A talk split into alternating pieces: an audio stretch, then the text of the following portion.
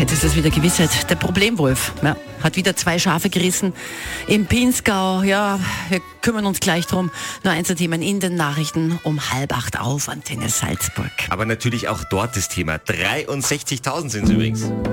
Wahnsinn. 63.000 Schülerinnen und Schüler in Stadt und Land Salzburg bekommen heute ihr Zeugnis und starten in die Kommen wir sagen es dazu, wohlverdienten Ferien. Die sind wohlverdient. Gab viel zu tun Sicher. und eine Sache tun wir heute noch abarbeiten und zwar, was ihr eurem Lehrer am letzten Schultag unbedingt noch sagen wollt.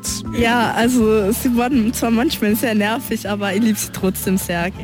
Sie sind sehr sympathisch. Oh, ist doch süß. Was haben wir noch? Also ähm, mir hat sehr gefallen, dass wir mit den Ausflügen alles gemacht haben.